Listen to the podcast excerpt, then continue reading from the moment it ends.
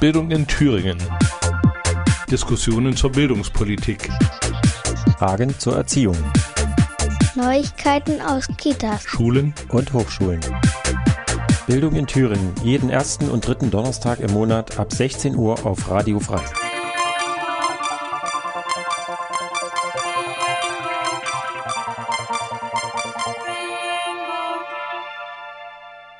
Herzlich willkommen bei Bildung in Thüringen. Wir begrüßen die Hörerinnen von Radio Frei in Erfurt und von offenen Kanal in Jena.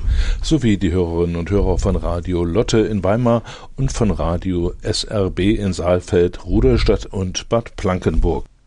Und ihr hört Bildung in Thüringen, die erste Sendung im Jahre 2021. Heute zu Gast Katrin Fitztum, die Landesvorsitzende der Gewerkschaft Erziehung und Wissenschaft des Landesverbandes Thüringen und wie sollte es anders sein, das Thema, was alle beschäftigt und auch uns, die wir uns mit, den, mit dem Bildungssystem auseinandersetzen, natürlich Corona, die Bewältigung der Pandemie und natürlich auch die entsprechenden Regelungen, die sich alle paar Tage oder Wochen ändern für die Bildungseinrichtung. Dazu ein erster Teil des Gesprächs mit Katrin. Danach werden wir über die Änderungen im Besoldungsgesetz sprechen. Welche gibt es da? Warum sind die wichtig für den Bildungsstandort Thüringen? Und im dritten Teil geht es äh, prinzipiell darum, dass im Landeshaushalt 2021, der ja nun beschlossen wurde, kurz vor Weihnachten, ähm, auch die Bildungsinvestitionen deutlich nach oben geschraubt wurden. Wenn ich es richtig im Kopf habe, circa 50 Millionen Euro mehr als im Vorjahr. Aber darüber können wir nachher noch sprechen.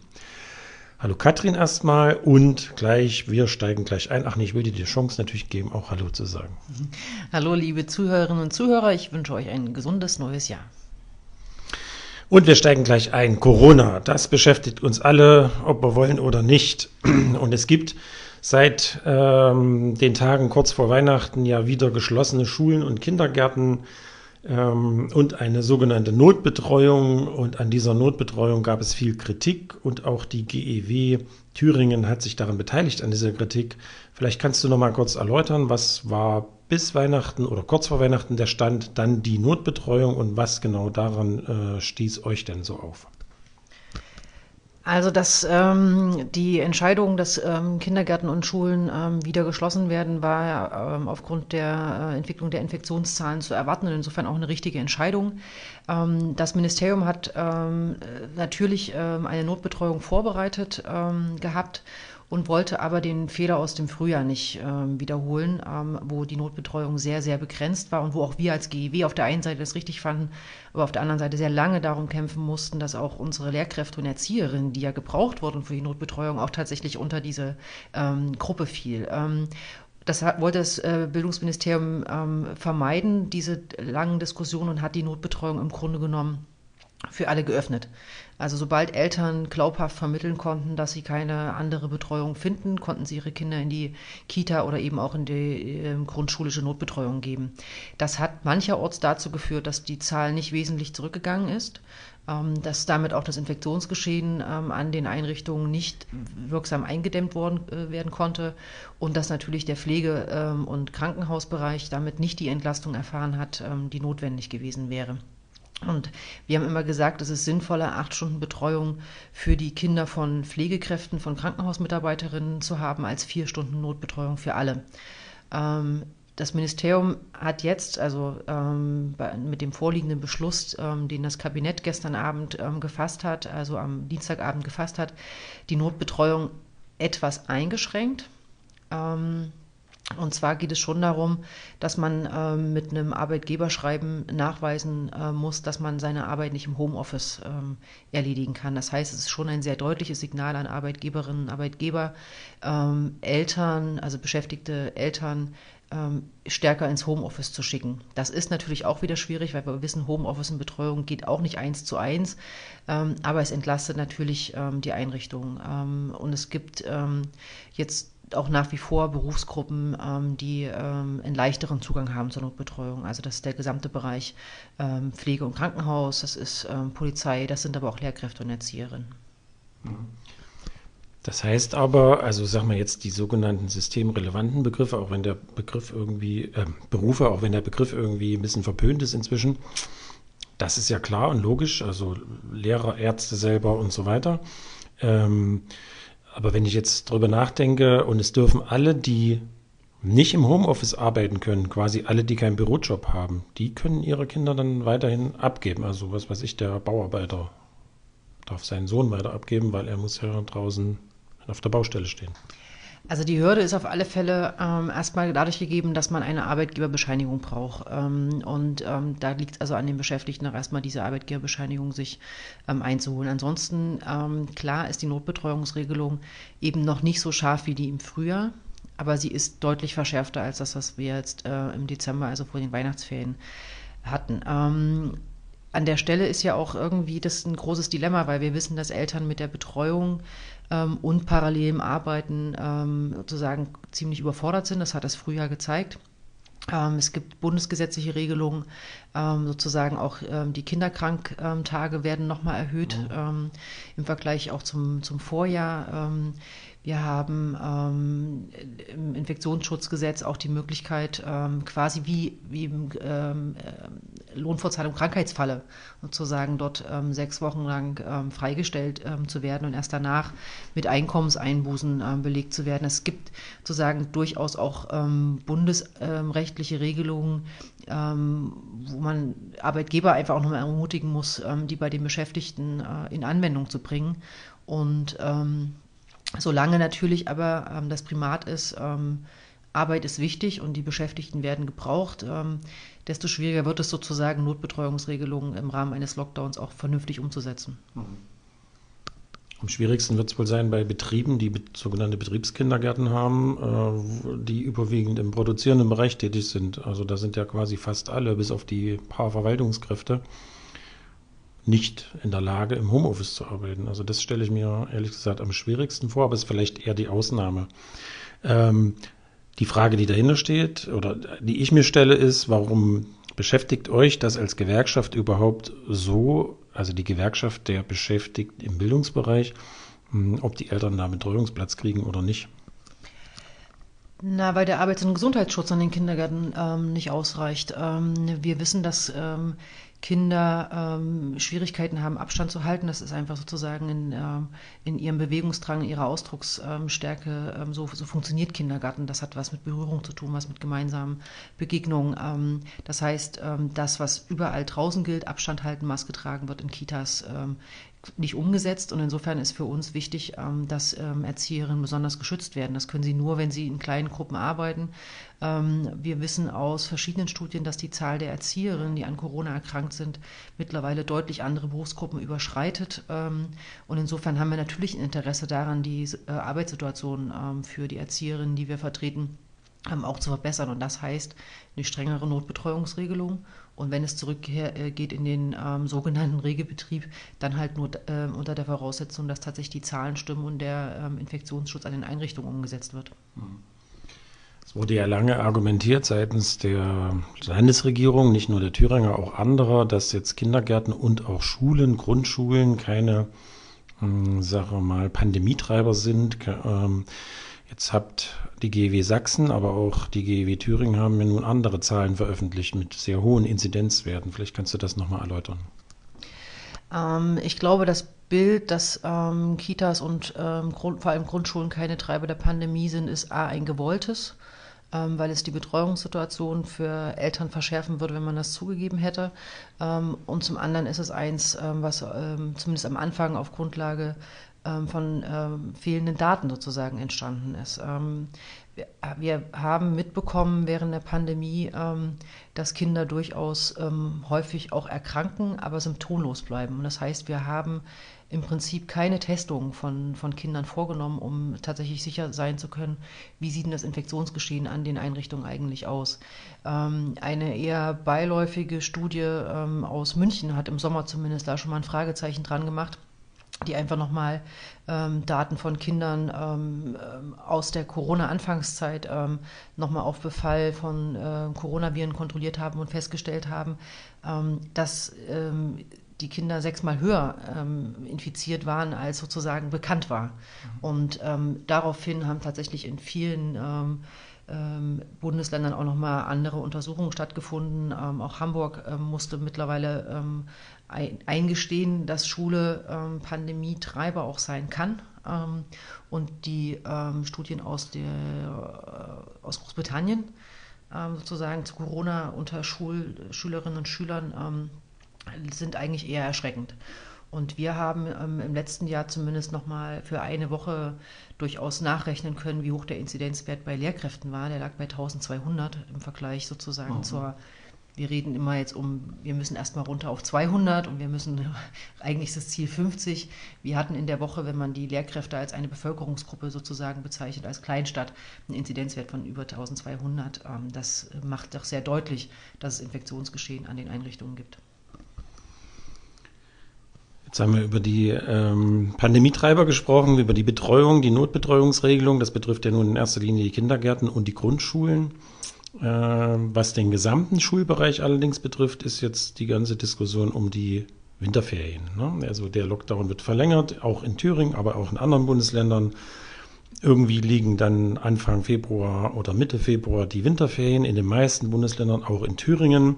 Äh, und da gibt es jetzt seitens des Bildungsministeriums eine neue Anordnung, dass die vorgezogen werden. Äh, was, wie ist denn da der Diskussionsstand darum? Was ist da gut, was ist da schlecht aus Lehrersicht?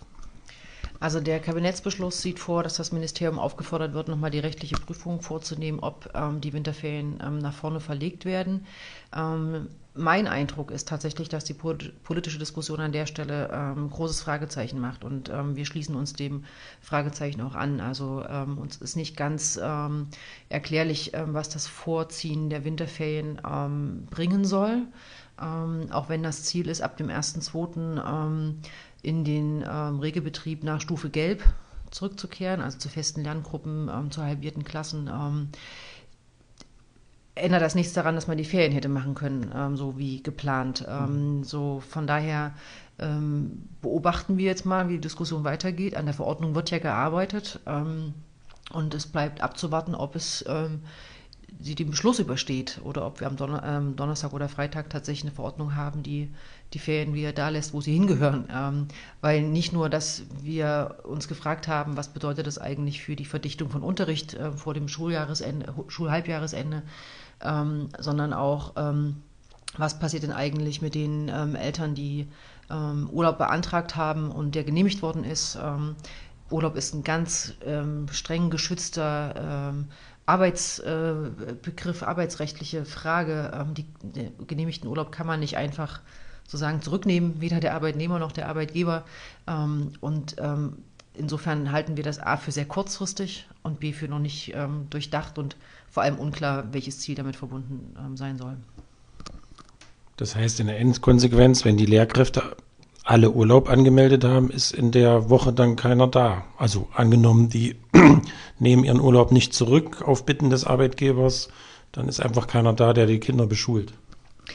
Also da wir jetzt nicht davon ausgehen, dass alle Lehrkräfte in den äh, Winterferien tatsächlich Urlaub beantragt haben, ähm, wird das so schlimm nicht werden. Aber es wird ähm, in der Woche sowieso die Präsenzpflicht aufgehoben. Ähm, da ist das Ministerium ja schon auf die Elternsorge eingegangen, weil einmal genehmigter Urlaub wird eben nicht so ohne weiteres zurückgenommen, ähm, sodass dann ähm, zumindest die Eltern, die Urlaub genommen haben, ihre Kinder auch zu Hause behalten können. Die können also gemeinsam zu Hause Urlaub machen. Ähm, das schafft man aber nur, indem man für diese Woche die Präsenzpflicht aufhebt aufhebt. Also es ist irgendwie ein Versuch, der ähm, ein Entgegenkommen für Eltern ähm, beinhalten soll, den die aber gar nicht brauchen, weil wenn die Ferien so wären, wie sie wären, dann wäre es viel einfacher. Okay, dann lassen wir uns da mal überraschen. Wir sind äh, sicherlich bei dem Thema nicht am Ende angelangt äh, und werden die ein oder andere Sendung dazu oder das ein oder andere Interview dazu noch füllen müssen. Gut, das war erstmal der erste Teil. Ist schon mal schönen Dank und nach der Musik geht's weiter.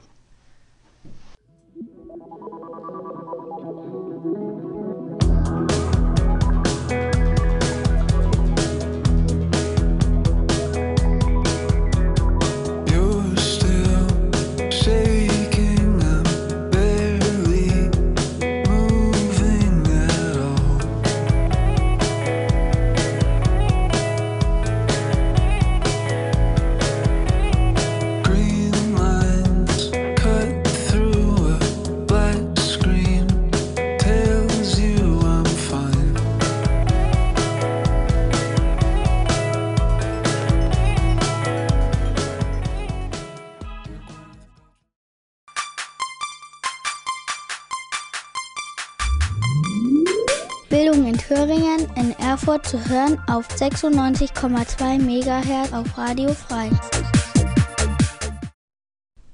Und ihr hört immer noch Bildung in Thüringen. Heute zu Gast Katrin Fitztum, die Landesvorsitzende der GEW Thüringen, der Gewerkschaft Erziehung und Wissenschaft. Katrin, wir haben eben ausführlicher darüber gesprochen, über die aktuelle Lage hinsichtlich Corona, Notbetreuung, Winterferien und so weiter, die ganzen Diskussionen.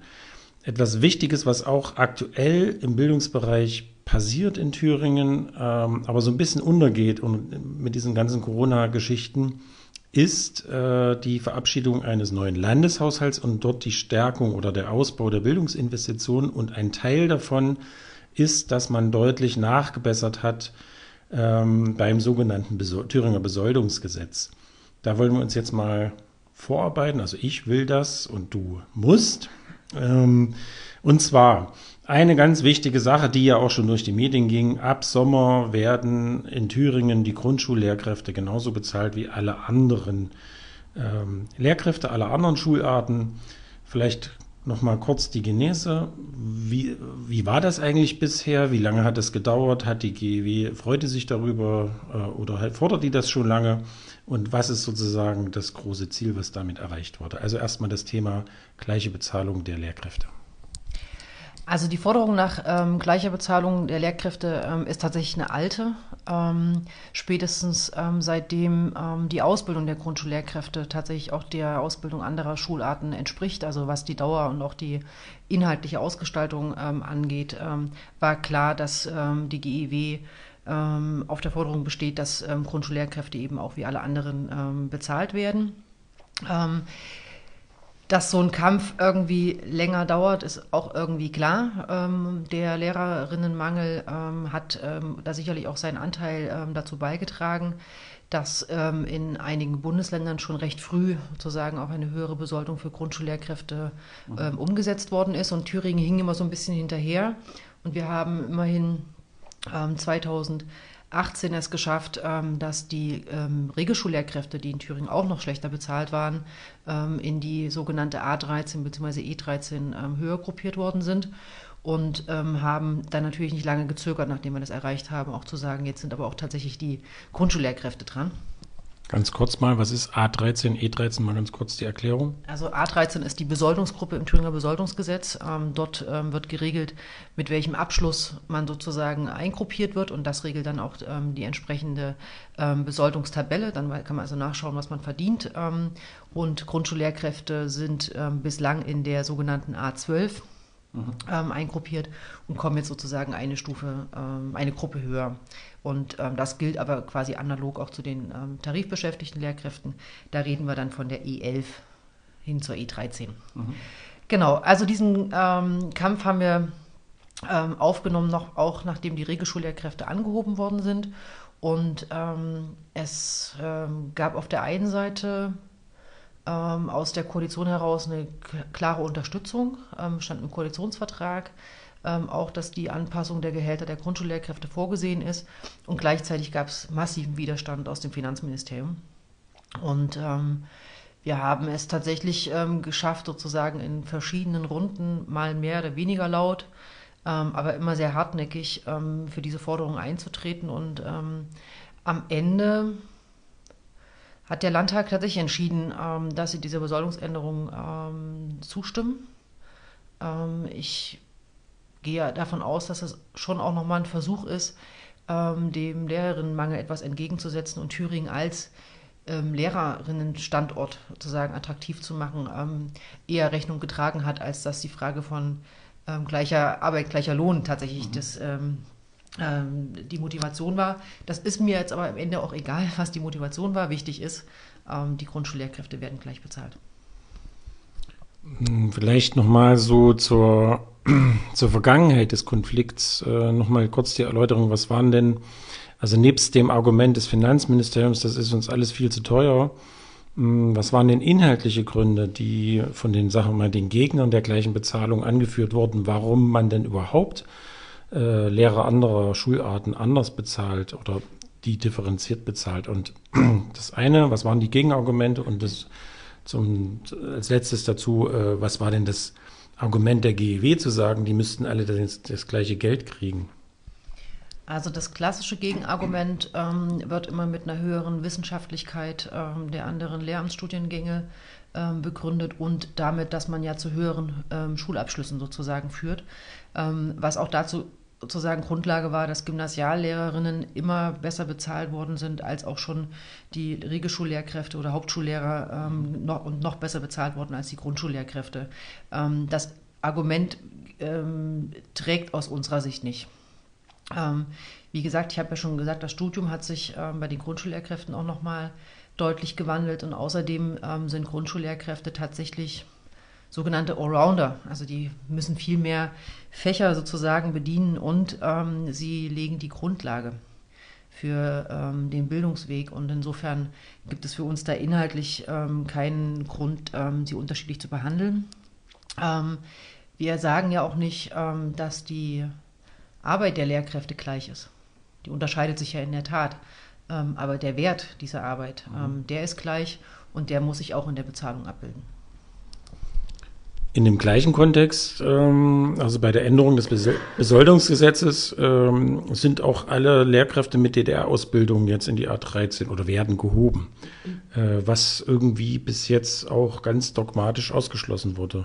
Äh, war das ein Versehen der Landtagsabgeordneten oder mit Absicht oder ist das ganz pragmatisch wegen des Lehrermangels oder weil man irgendwie eine, eine öffentliche Diskussion weniger haben will oder wie kannst du dir das erklären, dass es auf einmal so schnell geht, was vorher immer unmöglich war?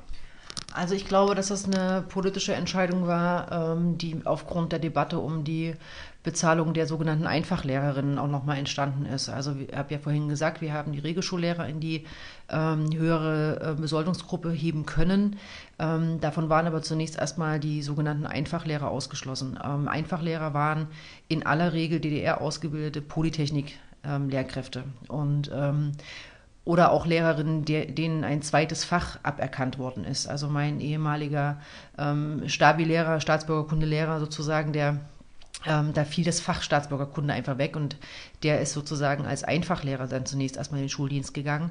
Und ähm, diese Polytechniklehrer und die Einfachlehrer haben eben in aller Regel nicht nur ein Fach unterrichtet, sondern eigentlich deutlich mehr, also mehr, auch in aller Regel mehr als zwei Fächer und ähm, wurden jahrelang schlechter bezahlt als die ähm, sozusagen nach neuer ähm, Ausbildung, ähm, ähm, aus, Ausbildungswegen ähm, Lehrkräfte. Und in dieser Debatte, glaube ich, ist der Politik auch klar geworden, dass das bei den Grundschullehrkräften ähnlich ist. Wir haben dort die sogenannten Unterstufenlehrerinnen.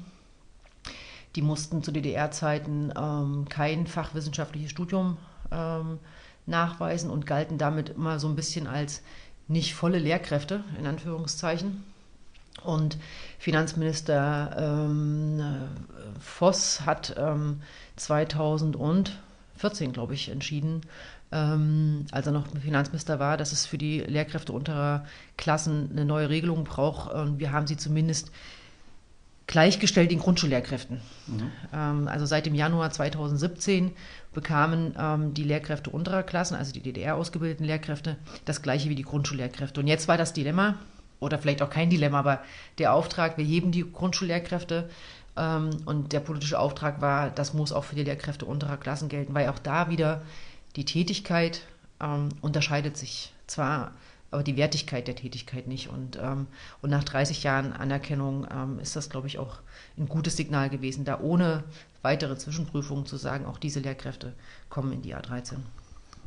Ganz abgesehen davon, dass nach 30 Jahren wahrscheinlich nicht mehr so viele da sind, die so ausgebildet wurden. Ähm, ein großer Punkt, der, hm, ich sag mal, verbessert wurde, teilweise neu geregelt wurde, hm, war der oder ist der ganze Bereich ähm, ich sag mal, spezielle Aufgaben an Schulen und in der Ausbildung.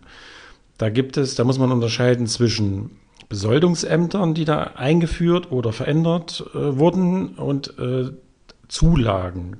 Den Unterschied hätte ich gerne erstmal erklärt oder für die Zuhörer äh, und dann nochmal ins Detail gehen, äh, welche Besoldungsgruppen wurden oder äh, zu Besoldungsämter ähm, wurden geschaffen für welche Aufgaben und welche Zulagen?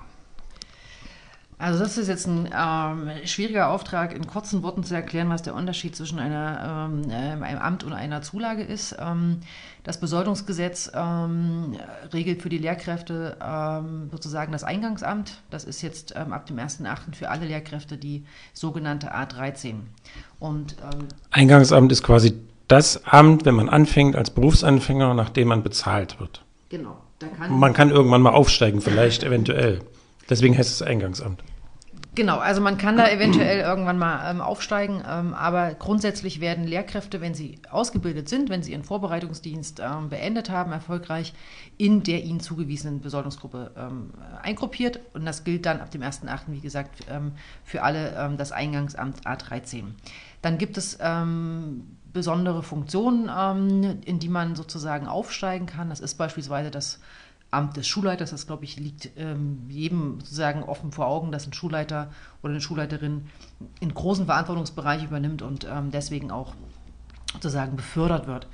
Ähm, eine Zulage ist ähm, etwas, was egal in welchen Besoldungsgruppen ähm, gewährt werden kann, ähm, wenn bestimmte Voraussetzungen erfüllt sind. Die sind beispielsweise festgelegt nach Schulgrößen, wenn man Koordinationstätigkeiten macht. und die Zulage unterscheidet sich vom Amt darin, dass man die Zulage immer nur dann bekommt, wenn man diese Aufgabe tatsächlich macht und auch nur für die Zeit, in der man diese Aufgabe macht.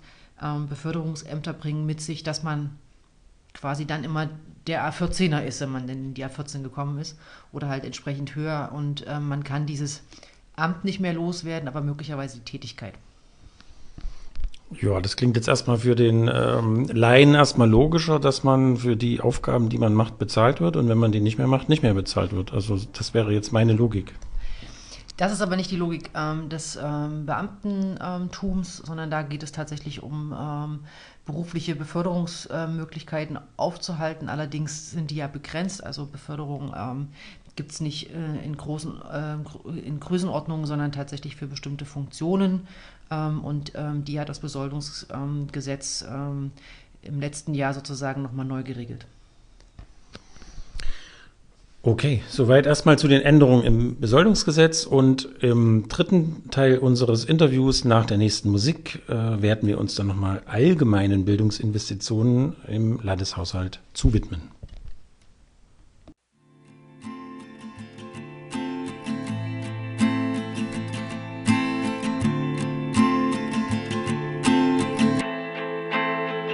all afternoon, all through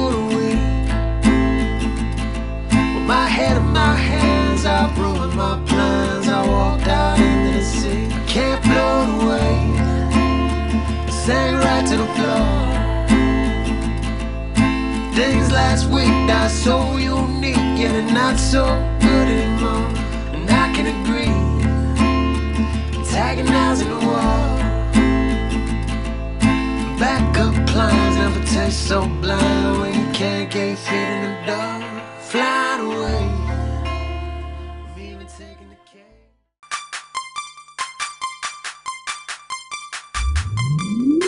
Bildung in Thüringen.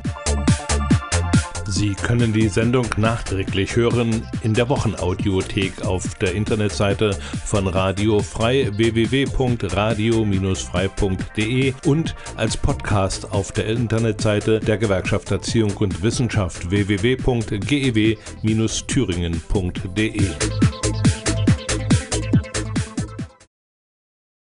Und ihr seid immer noch bei Bildung in Thüringen, heute im, Gespräch mit Katrin Fitztum, Landesvorsitzende der GEW Thüringen. Und wie soll das anders sein? Wir reden natürlich über Bildungsthemen und die Bildungsbedingungen haben ganz, ganz viel damit zu tun, natürlich, wie viel Ressourcen, finanzielle Ressourcen, personelle, materielle zur Verfügung gestellt werden. Und wo findet das alles seinen Ausdruck? Natürlich im Landeshaushalt, in hier in unserem Fall natürlich der Landeshaushalt des Landes Thüringen, der wurde kurz vor Weihnachten durch den Landtag beschlossen und in diesem Landeshaushalt wurden die Bildungsinvestitionen nochmal deutlich nach oben geschraubt. Es gibt einige Punkte, die dort angesprochen wurden, für die die GEW lange gekämpft hat und diese sehr begrüßt und die wollen wir jetzt im Einzelnen uns mal anschauen. Und ein ganz wichtiger Punkt, der jahrelang in den Diskussionen, öffentlichen Diskussionen war, waren die Horte und die, die Situation der Horterzieher und Erzieherinnen. Und die können jetzt damit rechnen, ab Februar 2021 ähm, auf einen Beschäftigungsumfang von 80 Prozent zu kommen. Stellt sich mir erstmal die Frage, es gibt eigentlich einen Mangel an Erziehern und gleichzeitig dürfen die nur weniger als 80 Prozent arbeiten. Wie geht das denn zusammen? Warum ist das jetzt angehoben äh, und warum nicht gleich 100? Ähm, du piekst sozusagen mit dem Erfolg sofort in eine Wunde, weil wir haben die 80 Prozent ähm, Beschäftigungsumfangserhöhung ähm, für Erzieherinnen natürlich begrüßt. Ähm, und gleichwohl wissen wir, dass das nicht alle Probleme an den Horten löst, weil wir uns es, äh, wir nennen das immer, uns fehlt es eben auch an Köpfen, also tatsächlich an faktisch vorhandenen Erzieherinnen, weil die ähm, zumindest ähm, mancherorts, vor allem in den größeren Städten, ähm, die zu betreuende Kinderzahl einfach deutlich über dem Schnitt liegt, der allgemein angesetzt wird. Insofern hoffen wir darauf, dass die zur Verfügung gestellten ähm, Einheiten, das sind, ähm, der Haushalt rechnet immer in Vollbeschäftigungszahlen ähm, und für die ähm, Hebung der Beschäftigungsumfänge sind 300 VZB ähm, vorgesehen im Haushalt, dass die 300 VZB eben auf der einen Seite reichen, tatsächlich die Horterzieherin auf 80 Prozent zu heben, aber dass auch die Schulämter weitere Erzieherinnen einstellen können. Ähm, ob das ausreicht, wissen wir noch nicht, aber auf alle Fälle die 80 Prozent kommen. Ähm, wir haben äh, im, auf den letzten Metern äh, nochmal sehr deutlich für 100 Prozent gekämpft. Ähm, weil wir davon ausgehen, dass ein guter Ganztag tatsächlich ähm, zur Voraussetzung hat, dass die Horterzieherinnen den ganzen Tag auch in der Schule sind. Ähm, das hat noch nicht geklappt, da haben wir noch eine Aufgabe vor uns, aber ich glaube, es ist trotzdem nach vielen Jahren, ähm, wo nur zu 50 Prozent eingestellt worden ist oder jetzt zu Schlu zum Schluss zu 65 Prozent, ist das doch ein enormer Erfolg, den wir da äh, errungen haben und wir hoffen, ähm, dass auch ganz viele Horterzieherinnen und Horterzieher ähm, die 80 Prozent annehmen und damit Ganztag nochmal besser gestalten. Mhm. Annehmen bedeutet, die kriegen das nicht automatisch, es gibt irgendwie ein Angebot oder wie muss ich mir das vorstellen? Also was muss, der, was muss ich als Horterzieher machen, wenn ich jetzt 80 Prozent arbeiten möchte? Also nach meiner Rücksprache mit dem ähm, Bildungsministerium und mit ähm, einem Schulamt müssen die Horterzieherinnen gar nichts machen, sondern sie werden vom Schulamt ähm, informiert darüber, dass ab 1. Ähm, Februar 80 ähm, Prozent ähm, Beschäftigungsumfang also sozusagen angesetzt werden. Und nur wenn sie das nicht wollen, müssen Horterzieherinnen und Horterzieher tätig werden. Mhm. Jetzt hast du gesagt, äh, Richtung Ganztagsschule gedacht, äh, wäre es natürlich noch besser, wenn zumindest die, die wollen, auch Vollzeit arbeiten können. Das heißt, dass sie den ganzen Tag in der Grundschule sein können oder in den Gemeinschaftsschulen, die Klasse 5, 6 noch Hauptbetrieb haben. Ähm, gibt es denn da leise Anzeichen dafür, dass es äh, sich in diese Richtung auch bewegt? Weil das sieht ja jetzt eher so aus wie eine Tendenz, also wie ein Zwischenschritt. Ich würde auch sagen, dass es ein Zwischenschritt ähm, ist ähm, unter ähm, diesen Voraussetzungen, unter diesen dieser Landeshaushalt, der entstanden ist. Also wir, gehen jetzt, wir reden jetzt gerade von einer Minderheitsregierung mit einem Stabilitätspakt mit der CDU. Wir reden von einem Corona-Jahr. Ähm, ist ähm, für mich tatsächlich die 80 Prozent ähm, ein Zwischenschritt, weil wir uns im, sowohl in Diskussionen mit dem Bildungsministerium als auch mit anderen Trägern sehr darüber im Klaren sind, ähm, dass die Thüringer ähm, Grundschulen und auch andere Schulen zu Ganztagsschulen ausgebaut ähm, werden müssen. Ähm, auch wenn sie formal ähm, die Bedingungen von Ganztagsschulen nach den Kriterien durchaus erfüllen, ähm, ist das, was an den Schulen passiert, noch nicht wirklicher Ganztag. Also wir haben noch nicht sozusagen, nicht an allen Schulen gibt es so etwas, was wir Rhythmisierung nennen, also dass man längere äh, Pausen macht zwischen mhm. den Lernphasen, dass nicht Vormittagsunterricht und Nachmittagsbetreuung stattfindet, sondern dass das viel stärker miteinander verzahnt ist. Das gibt es noch nicht an so vielen Schulen und das braucht aber tatsächlich ähm, die 100 Prozent ähm, bei den Horterzieherinnen, weil die einfach viel besser mit unterstützen können, äh, wenn es um Betreuungsphasen geht, äh, wenn es darum geht, gemeinsam Unterricht zu gestalten, sind als Zweitkraft sozusagen einfach immer da und können ähm, entlastend in Unterrichtsgeschehen ähm, wirken. Zweites Thema, was äh, im Landeshaushalt jetzt auch abgebildet wurde und äh, was die GEW Thüringen ähm, auch begrüßt hat, äh, waren 800 unbefristete Stellen, die geschaffen wurden für Lehrkräfte. Davon 40 für, für Lehrkräfte für Deutsch als Zweitsprache. Vielleicht nochmal ganz kurz als Eingang ähm, zu diesem Thema. Was war denn die Ausgangslage? Was ist eigentlich das Problem? Also Lehrermangel und ähm, wieso gibt es den eigentlich, wenn die Lehrer so gut verdienen?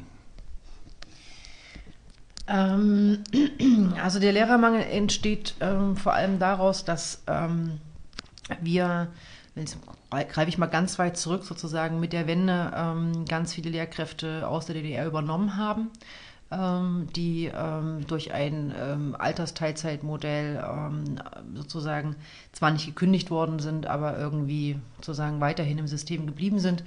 Ähm, und das hat dazu geführt, dass Thüringen über lange, lange Zeit keine Lehrkräfte eingestellt hat. Mhm. Und äh, dann kommt es zu so etwas wie dem ähm, sogenannten Schweinezyklus. Ähm, es kommt dann einfach eine Phase, wo ganz viele Lehrkräfte aus dem Schuldienst ausscheiden, weil sie einfach ähm, in Rente oder in Pension gehen. Und ähm, diesen, in, diesen, äh, in diese Phase ist Thüringen vor zwei, drei Jahren ähm, zunehmend gerutscht ähm, und schafft es eben nicht, sozusagen aufgrund eigener Ausbildungszahlen ähm, diese Lehrkräfte auch ähm, zu ersetzen. Und ähm, damit ist, der, ist die Lücke zwischen den Lehrkräften, die auf dem ähm, Markt sind und die, die rausgehen, einfach enorm groß geworden. Ähm, und Thüringen hat ähm, tatsächlich seit 2014 die ähm, immer wieder ausgeschriebenen Stellen ähm, erhöht, hat aber auch lange Zeit befristete Stellen ausgeschrieben. Und die halt auch nicht gut besetzen können, weil äh, auf einem bundesweiten Lehrerinnenmarkt, der ähm, von Mangel geprägt ist, wo also die Länder tatsächlich quasi miteinander ringen, dass bei ihnen ähm, Kolleginnen und Kollegen anfangen, ähm, sind befristete Stellen einfach ähm, völlig unattraktiv und da hat man lieber das Bundesland gewechselt. Und insofern sind wir einfach erstmal froh, dass die Stellen, die jetzt geschaffen worden sind, unbefristete Stellen sind. Das heißt, die, die noch ähm, befristet eingestellt werden, werden entfristet und ähm, die anderen Stellen können unbefristet besetzt werden. Das ist ein Wahnsinnsschritt. Allerdings wissen wir auch, dass die 800 na, ein bisschen mehr als der Tropfen auf dem heißen Stein sind, aber sie reichen immer noch nicht aus. Also wir müssen ähm, jedes Jahr ähm, noch Lehrkräfte ähm, ersetzen, weil wir bis zum Jahr 2030, ich glaube, roundabout 3000 Lehrkräfte nach wie vor, also in den Ruhestand geschickt haben. Und jetzt kann man mal kurz nachrechnen, sind 800 in einem Jahr immer noch nicht sozusagen ähm, die komplette Lösung. Ähm, aber wenn wir das äh, in jedem Haushalt sozusagen ähm, in dieser Größenordnung ähm, anpeilen, glaube ich, stehen wir nicht so ganz schlecht da. Das habe ich jetzt nicht ganz verstanden. Also in jedem Haushalt ist aktuell, also seit zwei, drei Jahren werden ja mh, hm, alle abgehenden Lehrkräfte eins zu eins ersetzt, so man sie denn findet als Person. Äh, und die 800 sind ja jetzt quasi zusätzliche unbefristete Lehrpersonen, wenn sie denn kommen. Äh, oder sie sind halt schon da mit einem befristeten Vertrag und es wird umgewandelt. Das habe ich erstmal richtig verstanden. Das ist richtig, aber ich habe ja gesagt, dieser Lehrermangel, ähm, der entsteht ja auch, weil es ähm, nicht gelingt, alle Stellen zu besetzen. Ähm, und es hilft halt, ähm, also es ist so ist schwierig zu erklären. Also wir brauchen die Stellen im Haushaltsplan, auch wenn sie möglicherweise jetzt aktuell noch nicht sofort besetzt werden können, weil sie wird, man wird als Arbeitgeber an der Stelle nur attraktiv, wenn man sagen kann, du kriegst diesen Platz. Mhm. Dieser 1 zu 1 Ersatz ähm, ist zunächst erstmal hilfreich, ähm, aber ignoriert ja, dass der Lehrerinnenmangel schon vorher existent war. Und damit klafft immer noch eine Lücke. Insofern ist es notwendig, weiterhin zu diesem 1 zu 1 Ersatz ähm, überdurchschnittlich unbefristet einzustellen. Ähm, und von der Größenordnung, ähm, weil ich gesagt habe, da liegen wir ganz gut, wenn uns das jedes Jahr sozusagen in diesem Rahmen ähm, gelänge, ähm, hat ja auch die ähm, Chance, dass wir tatsächlich über Schule neu nachdenken können, wenn wir mehr Lehrkräfte haben. Im Moment ist das alles gut geeignet, mit dem Mangel umzugehen, ihn nicht noch größer werden zu lassen. Aber von wirklich gut ausgestatteter Schule sind wir da immer noch ein Stück weit entfernt.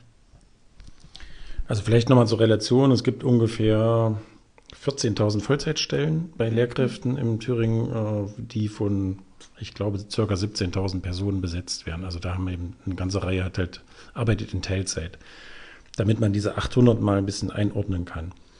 Ähm, jetzt hast du schon gesagt, dass wenn das so die nächsten Jahre weitergeht, könnte das den sagen wir, selbstgeschaffenen Mangel der letzten Jahre aufheben. Vielleicht kommt man sogar mal in eine, in eine Phase hinein, wo man Klassen kleiner gestalten kann, etc.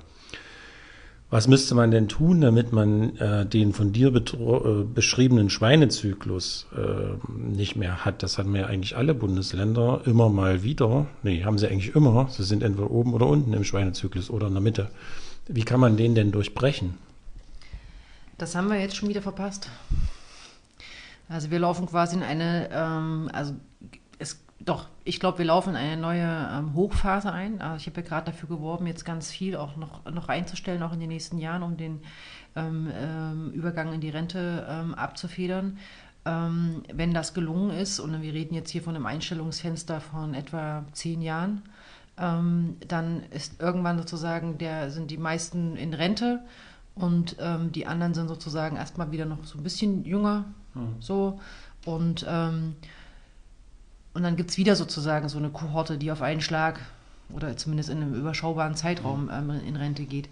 Ähm, das ist, ist so. Ähm, dass diesen Schweinezyklus kann man nur durchbrechen, wenn man ähm, dafür sorgt, tatsächlich ähm, jährlich einzustellen, um eine gute Altersmischung ähm, zu haben. Und wir wissen ja, dass neu eingestellte Lehrkräfte häufig nochmal Elternzeitphasen haben, weil sie Familie gründen, weil sie Haus bauen, weil sie wegziehen. Dieses da ein bisschen äh, planerisch voraus zu sein und tatsächlich auch immer ein bisschen mehr also, zu haben. Ne? Also wir reden ja durchaus auch von einer Personalausstattung von, von 110 Prozent, die wünschenswert wäre, um tatsächlich Krankheiten ähm, gut ähm, vertreten zu können, ähm, um sicher zu sein, dass man durch ähm, schlechte Zeiten kommt sozusagen. Ähm, das muss man sozusagen in den nächsten Jahren weiter im Blick behalten, da immer noch mal einen Schluck mehr aus der Pulle zu nehmen bei der Einstellung, als das jetzt dann sozusagen auf, wieder auf Null runterzufahren. Weil dann haben wir den Schweinezyklus perfekt. Und wir können dann all denen gratulieren, die jetzt sozusagen einen Job bekommen in Thüringen. Und dann ähm, werden wir wieder zugucken, wie äh, hier ausgebildete Lehrkräfte äh, abwandern, weil sie hier keinen Job mehr bekommen. Das liegt nicht in unserem Interesse, aber es ist sehr schwierig, diesen Schweinezyklus ähm, zu unterbrechen. Ähm, da müssen wir einfach aufpassen, ähm, dass wir den Hügel sozusagen nicht, nicht als Ausruhepunkt nehmen, sondern sagen, das ist ein Ausgangspunkt, um über Schule neu nachzudenken. Mhm. Vielleicht als Nachtrag oder ähm, Nebenbeibemerkung, ähm, ich sage mal, das ist ja so langfristig gedacht, wenn man, wenn man den Schwein, sogenannten Schweinezyklus durchbrechen will, wenn man das jetzt tut, kommt quasi das Problem nicht in 20 Jahren. Ähm, also es kann auch keiner messen, weil es ja dann quasi nicht da ist. Und wir beide und alle anderen Akteure, die vielleicht gerade was zu entscheiden haben, sind schon lange in Rente oder vielleicht auch schon äh, nicht mehr dabei, äh, weil sie schon älter sind. Aber insofern ist das äh, etwas, was man ja wirklich äh, puh, ganz langfristig denken muss und auch unabhängig von seiner eigenen Person ne? und seinem eigenen Berufsleben. Ja, aber es gibt einen Gedanken, den man dabei noch äh, mitdenken muss und ich glaube, das hat das Problem zusätzlich verschärft. Ähm, die ähm, Bevölkerungsprognose ähm, wurde über lange Zeit ähm, ignoriert. Und, ähm, und das war, glaube ich, ein Fehler tatsächlich von fast allen ähm, Bundesländern, die nicht berücksichtigt haben, dass die Zahl der Kinder tatsächlich gestiegen ist. Also dass die familienpolitischen Maßnahmen, die die Bundesregierung, die Landesregierung ergriffen haben, tatsächlich Wirkung gezeigt haben. Ähm, dann gab es nochmal die Zuwanderung ähm, 2015 und in den folgenden Jahren. Aber das alles hat dazu geführt, dass die Zahl der Kinder gestiegen ist. Das hat den Mangel nochmal vergrößert. Was aber relativ sicher vorauszuberechnen ist, wie viele Kinder im Jahr X da sind, weil ähm, die Geburtenzahlen sind bekannt und man kann relativ sicher davon ausgehen, dass spätestens, also nach sechs oder spätestens nach sieben Jahren diese Kinder ähm, in der Schule auftauchen.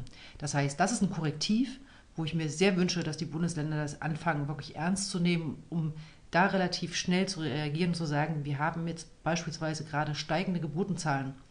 Lasst uns gucken, wie unsere Altersstruktur in den Schulen aussieht und lasst uns lieber jetzt schon äh, sozusagen vorbeugend ähm, einstellen, in Ausbildung investieren, damit man dann nicht erst wieder Mangel ähm, ähm, abarbeiten muss ich sage jetzt mal so vom normalen Denken her und äh, wenn ich mich mit äh, Menschen unterhalte, die nicht im Bildungsbereich tätig sind, die würden jetzt alle sagen, ja, ja das, das, machen die doch schon immer so, oder? Die orientieren sich an den Geburtenzahlen, das ist doch ganz normal.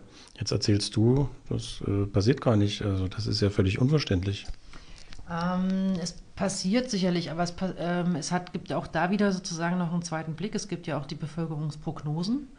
Ähm, die sehen für Thüringen in den nächsten Jahren nicht besonders rosig aus. Also wir werden Landstriche haben, die wirklich, wo man sagt, ähm, Da gucken wir möglicherweise auch beim Sterben zu. Es gibt ähm, wenige Städte, die in Thüringen aufwachsen sollen. Ähm, das ist eine relativ langfristige Prognose. Die Sterbezahlen, Abwanderungszahlen, Zuwanderungszahlen ähm, betrachtet über einen relativ langen Zeitraum. Und Politik, wissen wir alle, Landtagswahlen finden alle vier Jahre statt. Sozusagen die Entscheidung überblicken vier Jahre und gucken vielleicht, also mit viel Glück und der Perspektive vielleicht auch in die nächsten acht Jahre, aber diese Bevölkerungsprognose ist deutlich länger. Kurzfristiger ist die äh, äh, Zahl der äh, Geburten. So, die kann man sozusagen scheibchenweise abarbeiten. Aber da erleben wir gerade in Thüringen sozusagen einen gegenläufigen Trend. Thüringen wird kleiner und hat aber in den nächsten vier, fünf Jahren noch steigende Geburtenzahlen. Ähm, wenn ich jetzt als Politiker abwägen muss, ich muss jetzt irgendwie investieren in ein aber trotzdem kleiner werdendes ähm, Land, dann wird das zumindest politische Dilemma an der Stelle nochmal ähm, verständlicher. Nichtsdestotrotz braucht man Lösungen, die über den Tag X hinausweisen. Und, ähm, und da wünschten wir uns sozusagen mehr Blick auf das, was aktuell notwendig ist. Ähm, uns wird immer einfallen, ähm, was wir mit Lehrkräften tun können, die tatsächlich über dem Durst eingestellt worden sind. Wir können uns vorstellen, mit kleineren Klassen ähm, tatsächlich bessere Bildungsgerechtigkeit herzustellen. Wir haben da ganz viele Ideen. Aber dann muss auch das Geld dafür da sein, ähm, dass man das gut machen kann. Wo auch zusätzliche Stellen geschaffen werden sollen, und auch das wird von der GEW begrüßt, ist äh, so beim TILM, also Thüringer Institut für Lehrerfortbildung, Lehrplanentwicklung und Medien. Also das, äh, die Institution, die für die Fort- äh, und Weiterbildung der Lehrkräfte zuständig ist und für ein paar andere Aufgaben, unter anderem auch Digitalisierung der Schulen und an den Schulämtern. So, jetzt gibt es natürlich immer das klassische Vorurteil oder pauschale Urteil. Äh, wir haben Lehrermangel, dann sollen sie doch erstmal von diesem, vom TILM und von den Schulämtern, die ganzen Lehrkräfte, die da rumhocken, erstmal in die Schulen mitgehen. Jetzt begrüßt die GEW aber gleichzeitig, dass dort wiederum mehr Stellen geschaffen werden. Und da werden sich auch Lehrkräfte bewerben. Macht ja auch Sinn, ne? wenn Leute mit Berufskenntnis und Expertise dort die Prozesse steuern. Warum ist das denn zu begrüßen? Also zum einen ähm, macht, machen zumindest die Schulämter die ähnliche Entwicklung durch wie die Schulen, nämlich die Beschäftigten werden älter und gehen zunehmend in Rente. Ähm, die Schulämter haben in den letzten ähm, Jahren deutlich mehr Aufgaben übernehmen müssen und ähm, vor allem im Hinblick auf die von uns immer eingeforderten Einstellungen. Ähm, und ähm, da sind die Schulämter tatsächlich vor einer großen Herausforderung gewesen. Ähm, ich habe ja vorhin gesagt, es gab viele Jahre lang gar keine Einstellung oder wenn mal eine Handvoll irgendwie. Ähm, und dann mussten die im Jahr aufsteigen mit 300 Einstellungen umgehen, mittlerweile äh, bei 500 oder 900 Einstellungen. Das heißt, es war eine personelle ähm, Kraftanstrengung, ähm, die zu stemmen war. Mittlerweile gibt es vier Einstellungstermine. Ähm, das muss sozusagen personell untersetzt werden. Und der Prozess sozusagen auch dieses Einstellungsverfahren zu überarbeiten, braucht ähm, Ressourcen, auch wenn es am Ende ein digitaler Prozess ähm, werden soll. das alles braucht Ressourcen, braucht gute Ausstattung, damit das die Arbeit an den Schulen am Ende gut ähm, laufen kann. Und die Schulämter machen ja nicht nur Verwaltung, sondern die übernehmen ja auch Beratungsfunktionen ähm, und ähm, äh, helfen Schulen bei der Bewältigung von Problemen. Und dazu brauchen sie natürlich auch Fachkräfte aus der Praxis. Ähm, insofern ist das Gegenrechnen, dass wenn man bei den Schulämtern ähm, mehr Stellen schafft und damit möglicherweise aus dem Schuldienst ähm, wieder Lehrkräfte entzieht, halt am Ende so ein bisschen eine Milchmädchenrechnung. ich glaube, den Schulen ist es lieber von jemandem beraten zu werden, der aus dem System Schule kommt, der das System Schule kennt, als von jemandem, der so gar keine Ahnung von hat. Und ähnlich ist es beim, beim TILM, dem Fort- und Weiterbildungsinstitut die haben zunehmend mehr Aufgaben übernommen, die betreuen mittlerweile die Schulcloud. Mhm. Ähm, soweit ich weiß, sind es mittlerweile zwei Menschen. Es ist diesen zwei Menschen einfach zu gönnen, dass sie tatsächlich mehr Kollegen an die Seite gewinnen, damit die Schulcloud so gut werden kann, wie sie eigentlich ähm, sein will. Und ähm, wir beklagen ja immer wieder, dass ähm, Lehrkräfte ähm, wenig Angebote oder wenig Zeit haben für Fort- und Weiterbildung, die so dringend notwendig ist, dann braucht es aber auch da die personellen Ressourcen, diese Fort- und Weiterbildung zu organisieren und durchzuführen. Und insofern finde ich und finden es auch meine Kollegen tatsächlich eine richtige Entscheidung, dort personelle Ressourcen hinzustecken. Als letztes Thema ähm, PIA, praxisintegrierte Ausbildung von Erzieherinnen. Damit schlagen wir nochmal den Bogen zu den Horterziehern und Horterzieherinnen, die ja auch ausgebildet werden sollen zumindest, ähm, also als eine Erzieherausbildung machen. Und äh, jetzt gibt es ein, eine Art der Ausbildung, sage ich jetzt mal, praxisintegrierte Ausbildung von Horterziehern. Das hat der Landtag beschlossen, äh, dieses Modellprojekt, was es gab, zu verstetigen und das auszufinanzieren. Also dann erstmal die Frage, kannst du nochmal genau erklären, was ist eigentlich PIA und warum ist das notwendig? Und darauf aufbauend, reicht das denn, was der Landtag da beschlossen hat? Ich fange hintenrum an und sage, es reicht natürlich nicht. Ähm, das ist zu wenig, aber die grundsätzliche Entscheidung ist richtig, ähm, in die praxisintegrierte Ausbildung zu investieren und auch neue Plätze da zu schaffen. Ähm, aber das wird in den nächsten Jahren noch weiter ausgebaut werden müssen. wir haben ja mit einer Studie, die die Universität Jena zusammen mit unserer Schwestergewerkschaft Verdi und der GEW gemacht hat, nachweisen können, dass wir auch einen Fachkräftemangel im Erzieherinnenbereich haben und wenn wir dort die Qualität ausbauen wollen, ähm, sozusagen auch noch, der nochmal deutlich größer wird. Insofern ist die Entscheidung des Landtages ähm, richtig. Ähm, PIA unterscheidet sich von anderen Erzieherinnen-Ausbildungen darin, dass sie ähm, bezahlt wird. Und jetzt kann man sich fragen, Ausbildung, ne, Ausbildungsberuf wird da in aller Regel immer bezahlt. In aller Regel schon, aber nicht bei den Erziehern ähm, bislang. Ähm, weil ähm, das war eine andere Logik. Man hat sozusagen einen ähm, Erstberuf gelernt, in aller Regel Assistenzberufe, Sozialassistenz äh, ähm, und, ähm, und hat dann sozusagen nochmal an einer Fachschule ähm, seine Erzieherinnenausbildung gemacht. Mhm. Ähm, an staatlichen Schulen musste man das zumindest nicht bezahlen, an privaten Fachschulen schon. Man hat aber kein Geld bekommen für den Praxiseinsatz. Und ähm, PIA ist jetzt sozusagen der Versuch, daraus ähm, eine, ein Ausbildungskonstrukt zu machen, wie es in anderen Ausbildungsberufen eben auch ist. Äh, man hat einen Vertrag mit einem Betrieb, in dem Fall einer Kita, und besucht eine Berufsschule ähm, und ähm, kriegt aber ein Ausbildungsgehalt. und ähm, wir erhoffen uns alle, und das zeigen ja die ersten Durchläufe, ähm, dass der Zugang äh, zu dieser Ausbildung tatsächlich ähm, gewollt ist. Ähm, und ähm, wir setzen darauf, dass wir, wenn das weiter ausgebaut wird, tatsächlich auch mehr Erzieherinnen gewinnen können. Also heißt das, der Staat, das Land Thüringen finanziert quasi dieses Ausbildungsentgelt, weil die, die die Ausbildungsschule gibt es ja, die, die Ausbildungsstätte gibt es. Was es nicht gab, war das Geld für die, also die, äh, sag mal, das Azubi-Entgelt. Mhm. Ähm, okay, die bezahlen das. Jetzt hast du vorhin gesagt, äh, das reicht aber hin und vorne eigentlich nicht, wie immer. Ähm, weil es gibt ja auch bei den Erzieherinnen, die so zum größten Teil in den Kindergärten und in den Horten gebraucht werden, weil auch dort stehen Generationenwechsel an, ähm, wie viel sind denn vom Landtag bewilligt worden? Also ist das eine konkrete Zahl, die dahinter steht? Und die zweite ist, äh, was ist denn so die Dimension, in die es vordringen müsste?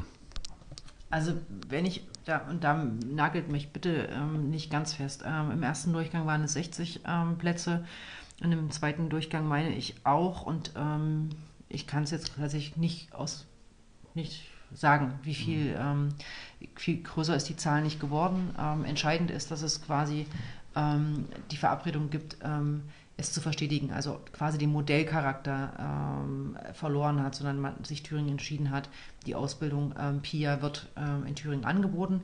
Und du hast es richtig gesagt, das Land übernimmt sozusagen das ähm, Ausbildungsgeld. Ähm, das liegt daran, dass wenn ähm, ich einen Kfz-Betrieb habe und einen Azubi einstelle, dann natürlich muss ich als Kfz-Betrieb auch erstmal investieren, aber der Auszubildende wird ja zunehmend sozusagen Teil des Produ Produzi Produ Produzierens, also das erwirtschaftet sozusagen auch mhm. Geld sodass ähm, der ähm, Arbeitgeber auch von der Ausbildung was hat und deswegen auch das Ausbildungsgeld hat. Das ist im, in der Kita nicht. In, die Kita verdient kein Geld. Und insofern braucht es Unterstützung auch tatsächlich für die Erzieherinnengehälter dann. Insgesamt vielleicht nochmal einen, einen kurzen, einen Satz dazu, zu den Bildungsinvestitionen, die jetzt im Landeshaushalt beschlossen wurden. Wie ist die Einschätzung deinerseits?